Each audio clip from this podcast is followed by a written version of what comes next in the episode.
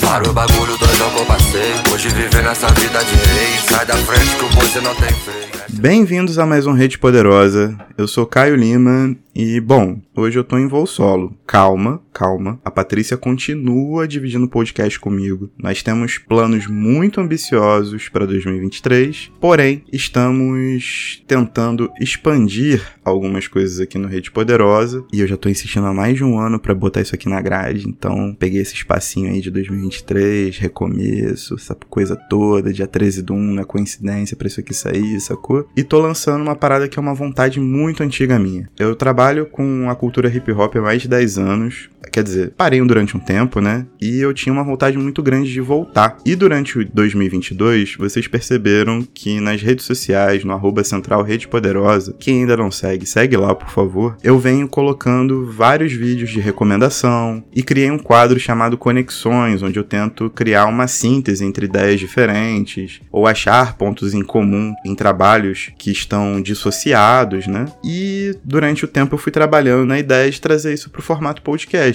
E acho que é uma, uma possibilidade de retomar o trabalho com a cultura hip hop de forma sólida, de colocar alguns fatores e alguns elementos na mesa, de unir a literatura a uma cultura muito vívida, muito performática, muito oral também, e trazer conceitos de literatura um pouco diferentes do que a gente está acostumado, inclusive a trabalhar aqui no Rede Poderosa. Então, é isso. E estou muito feliz, muito feliz de poder colocar isso aqui no ar. Mas antes da gente entrar efetivamente no episódio, para quem tá chegando aqui por outra plataforma, para quem não conhece o trabalho que a gente tem com Rede Poderosa, o Rede Poderosa é um podcast que tá rodando e tá no seu quinto ano de funcionamento pleno. Na verdade, nada pleno, né? Todo mundo aqui é dói da cabeça, mas a gente tá no quinto ano, batalhando pra caramba para colocar boa literatura na rua, sabe? São coisas fora do circuito. Então, se você não segue a gente no Instagram, é arroba Central Rede Poderosa. A gente está presente em todas as plataformas de streaming, não só o Spotify, não só o Apple Podcasts, não só o Deezer, mas até nas mais alternativas possíveis. E a gente também tem um canal do YouTube, onde os principais episódios do podcast estão saindo por lá também, e também produzindo conteúdo exclusivo para lá, sacou? Então tem conteúdo exclusivo em todos os tipos de plataforma que a gente trabalha.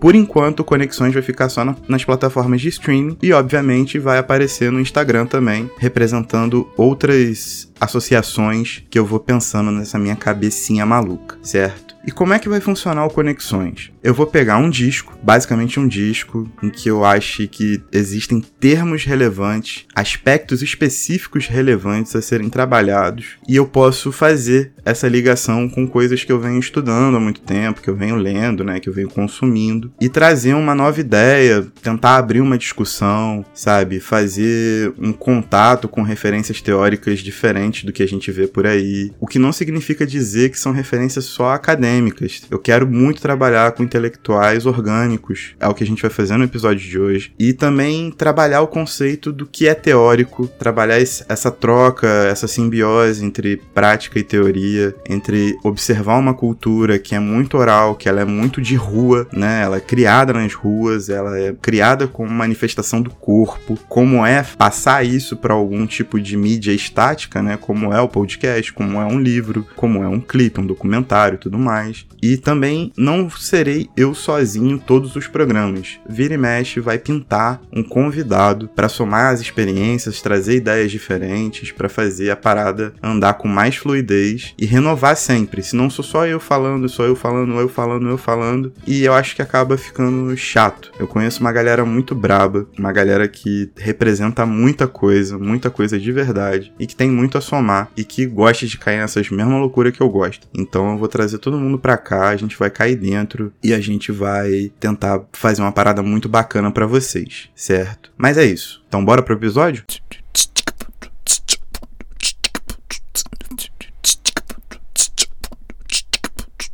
E a gente já começa com um disco que simplesmente parou o final de ano de todo mundo, né? Melhor, álbum, ou ainda melhor, álbum. A gente já começa com Ícaros, do BK. O trabalho foi lançado recentemente através da sua própria gravadora, produtora e seja lá mais o que for, a Gigante. Conta com participações de Lennon, Major RD, Marina Senna na música que é uma das mais memoráveis de 2022 com certeza, Bebé, entre outros. E o disco tem uma identidade muito bem definida, né? O BK con consegue construir discos muito encaixadinhos e nesse caso não foi diferente. O disco parte da releitura, ou melhor, remontagem do mito de Ícaro, o jovem que desejava voar e construiu asas de cera e plumas que, se muito perto do sol, a cera derrete. Se muito perto do mar, as plumas molham e as asas ficam insustentáveis de tão pesadas. Ou você tem um voo perfeito, ou a queda é inevitável. Porém, isto trazido para o contexto de um jovem carioca em 2022, em plena ascensão, ganha cores completamente diferentes. E aí que tá. Quando eu escolho utilizar a palavra remontagem para falar sobre o conceito do álbum, não é à toa. Bom,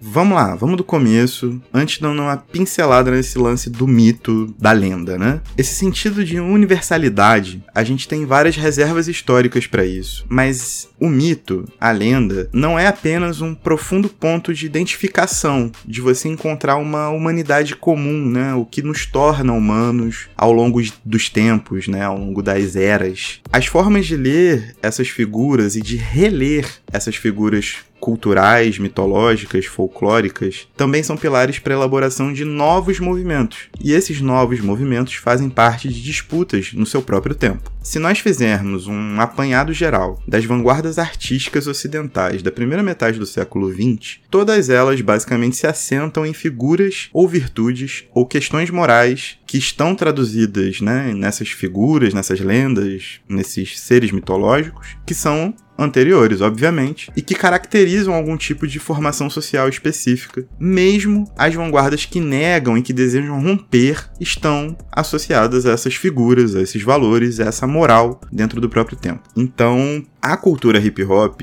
acima de qualquer coisa, ou dentro desse contexto, dentro do seu próprio tempo, também é um produto, também é um movimento cultural que explora e que extrapola suas bases para sustentar algo novo, né? O sample, por exemplo, são os recortes de algo antigo transformados em algo novo. Milhares de recortes às vezes. Mas o que é importante pensar aqui é que um disco de hip hop lançado no Brasil em 2022 é o resultado de uma leitura do seu próprio tempo, independente de qual leitura ou qual a qualidade da leitura que está sendo feita por esse produto. Isso a gente pode discutir em outro âmbito. Mas falando aqui particularmente de Ícaros do BK, lançado em 2022, eu acredito piamente que o BK, né, com toda a equipe que trabalhou com ele, nos brindaram com algo, se não exatamente novo, pelo menos inusitado para essa altura da cultura como ela tá formada hoje, sabe? E com certeza, o que torna isso ainda mais interessante para se trabalhar é como isso é muito próprio. Isso tem muito a cara do que o BK já construiu ao longo dos anos, é para quem acompanha desde o Nectar, né?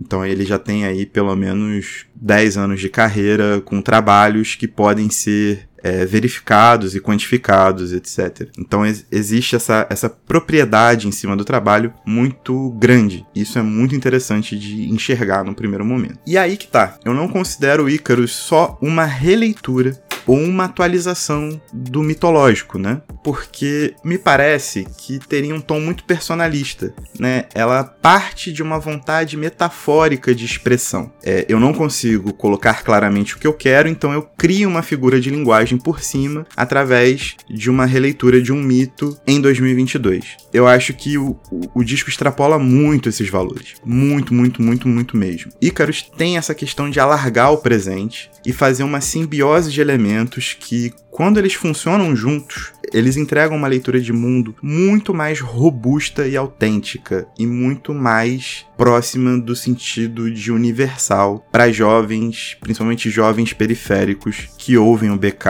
e, e, e, estão inseridos nesse tempo com as questões de ascensão e todas as contradições que essa ascensão retorna para esses jovens nas escolhas que eles precisam fazer. Então não é apenas uma vontade de se expressar, mas ele remonta esse mito através da sua própria experiência.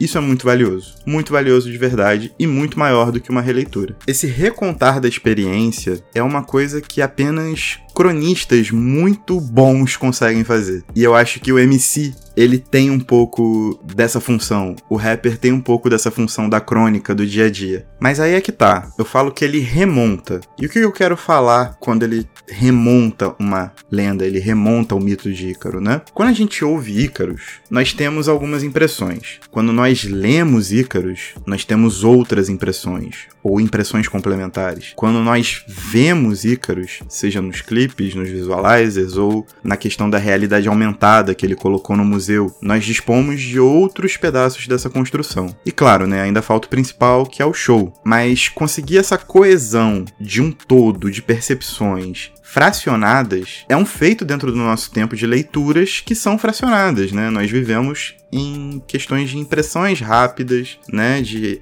afetos rápidos, e ele consegue se utilizar desse fracionamento para poder colocar cada pedacinho de Ícaros para funcionar como se fosse uma maquininha, como se fosse um relógio suíço, sabe, em que todas as engrenagens estão muito bem encaixadas e funcionam muito bem. E é por essa união de modais artísticos que dividem essa atenção do todo, mas que juntos formam essa unicidade bastante característica, que eu considero o Ícaros um exemplar perfeito para a gente discutir modelos performáticos, para a gente discutir o que é uma performance hoje em dia. Na minha cabeça, principalmente em se tratando do MC, né, essa figura que tomou a frente do rap e da cultura hip hop como um todo, né, são os que mais aparecem efetivamente, apesar de ter uma paridade entre as quatro bases da cultura. O MC é o, ele tem que ter uma entrega perfeita, né? Ele precisa ser um cara responsável por não só levar a sua experiência, mas uma experiência da cultura pro palco. Só que quando eu vou pegar a minha experiência com Ícaros, que é dessa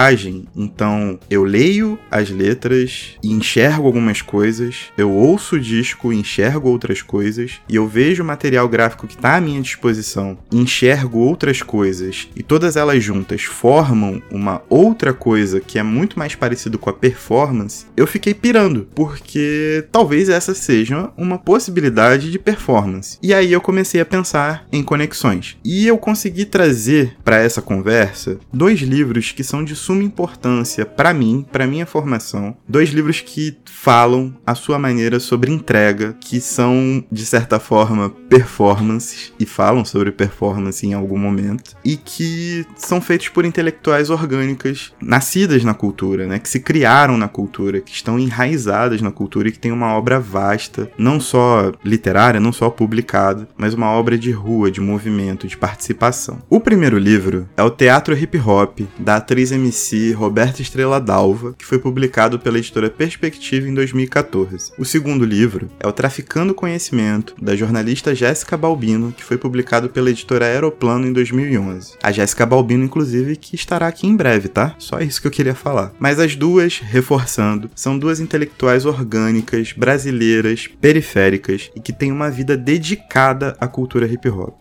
E isso é extremamente importante ressaltar porque a gente está lidando com referências vivas, que continuam produzindo ativamente há mais de uma década, ou há pelo menos uma década, né? Então, o que o álbum Ícaros, o livro Traficando Conhecimento e o estudo que determina a figura do ator MC, que tá lá no teatro hip hop, possuem em comum essa compreensão, que parte de mim, obviamente, os autores podem me rechaçar à vontade, tô tranquilo em relação a isso, de que existem dimensões da performance em diferentes níveis. A gente tá vendo uma modificação da performance, talvez, ou a gente tá compreendendo novos sentidos para performance. Mas vamos lá, vamos, vamos devagar, vamos devagar. A figura do ator MC, que foi desenhada por Roberta Estrela Dalva no teatro hip hop, a Roberta Estrela Dalva, que é integrante e diretora do coletivo paulistano Núcleo Bartolomeu de Depoimentos, ela compreende a performance a partir dos palcos. E essa figura do ator MC, justamente, é capacitada por levar a experiência da cultura hip hop e do espetáculo ao espectador que anseia por uma reprodução e é atingido por esse todo, né? Tamanha carga performática da apresentação que faz. Mas a grande questão é que isso funciona no palco, então tudo se dá no espaço e no tempo simultâneos, né? Tudo mexe e fere à medida que toca. E isso se arrasta para outros conceitos que a gente vê que tem crescido muito, que são os slams de poesia, né, o spoken word. É, a gente pode compreender também as batalhas de rima, que são um fenômeno Batalha da Aldeia, Batalha do Tanque, etc. Mas a grande questão para o trabalho da Roberta Estrela d'Alva, muito resumidamente falando, é que toda a performance acontece no aqui e agora, na presença, né? É um conjunto único de um momento específico. Mas aí,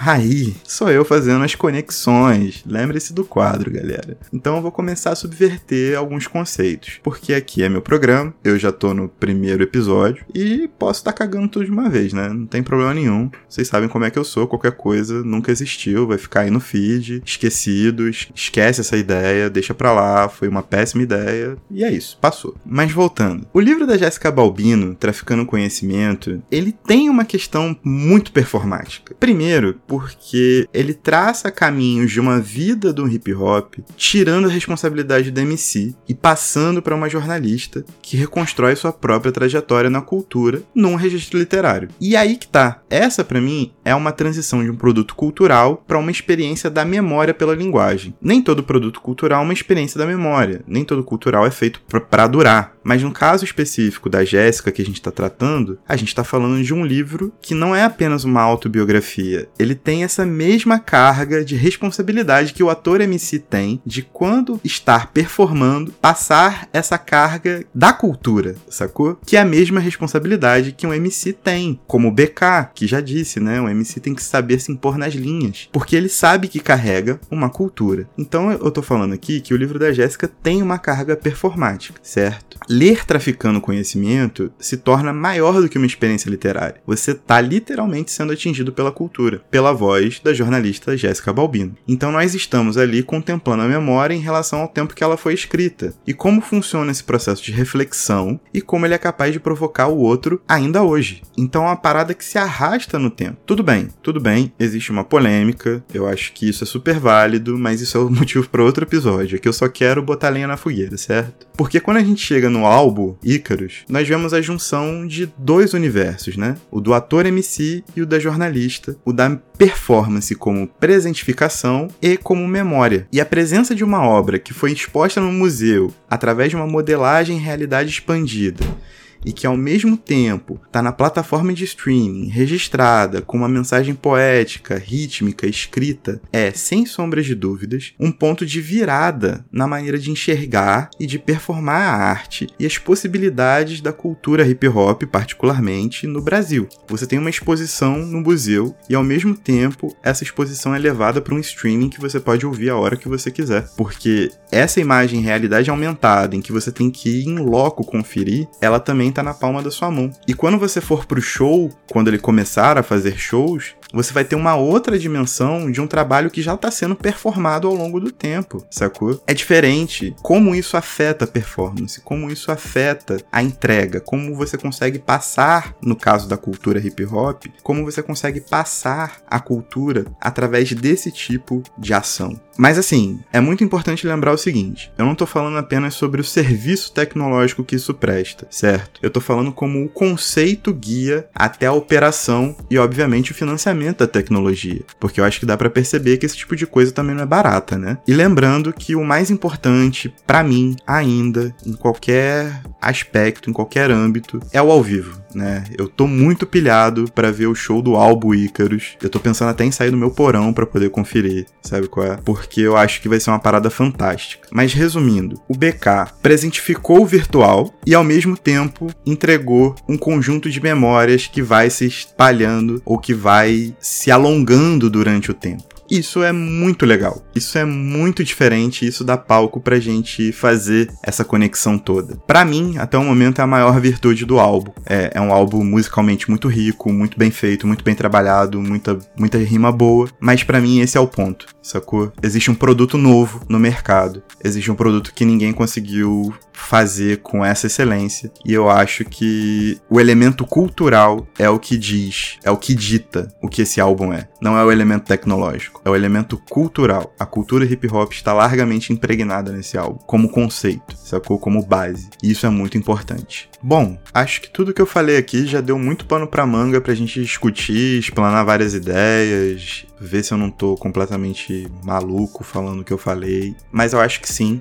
existe esse ponto. Essa grande questão, né, que é a forma de registrar e performar as coisas tá mudando muito rápido e eu acho que o BK, junto com toda a equipe que ele trabalhou nesse disco, porque obviamente ele não faz nada sozinho, né? Todos eles conseguiram ler isso muito bem, muito bem de verdade. Trabalhando a forma como nós lemos o mundo hoje, né? Tudo muito rápido e fragmentado e conseguindo trazer essa fragmentação para criar um todo muito robusto, muito completa, muito lúcida. Acho que a grande palavra é essa, é lúcida. E eu acredito que muitos fãs, inclusive, voltaram a escutar um disco inteiro paradinhos, sabe? De você só escutar o disco sem fazer mais nada. Porque o disco é isso, ele é um convite para mais coisas visuais, escritas, rítmicas, detalhes. Então, é uma grande oportunidade pra galera que perdeu esse costume, né?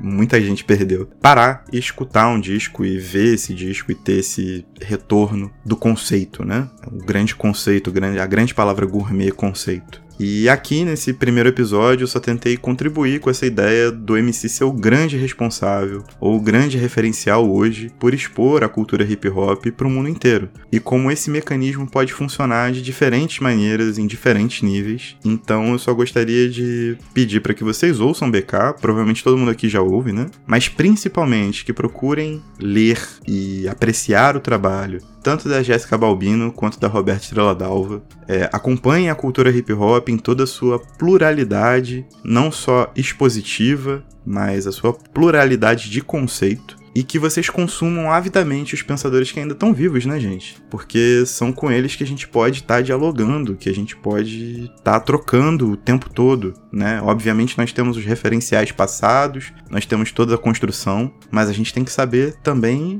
quem tá fazendo o que hoje, né? A gente tem que estar tá em contato com essa galera que tem ideias maravilhosas. Então é isso. Se vocês curtiram, por favor, me acionem nas redes sociais. Lembrando, né? Arroba Central Rede Poderosa no Instagram. Ou deixa comentário aqui nas plataformas, manda por e-mail, redepoderosa.gmail.com. Eu vou gostar muito de ter esse feedback para saber como eu levo esse quadro para frente. Eu tô com muitas ideias boas, com muita gente engatilhada legal para chegar aqui, e espero que vocês gostem dessa tentativa de abrir as asinhas. No próximo episódio estarei aqui com Dona Patrícia, minha queridíssima amiga e parceira de todas as horas. E é isso. Tamo junto. Tchau. Tudo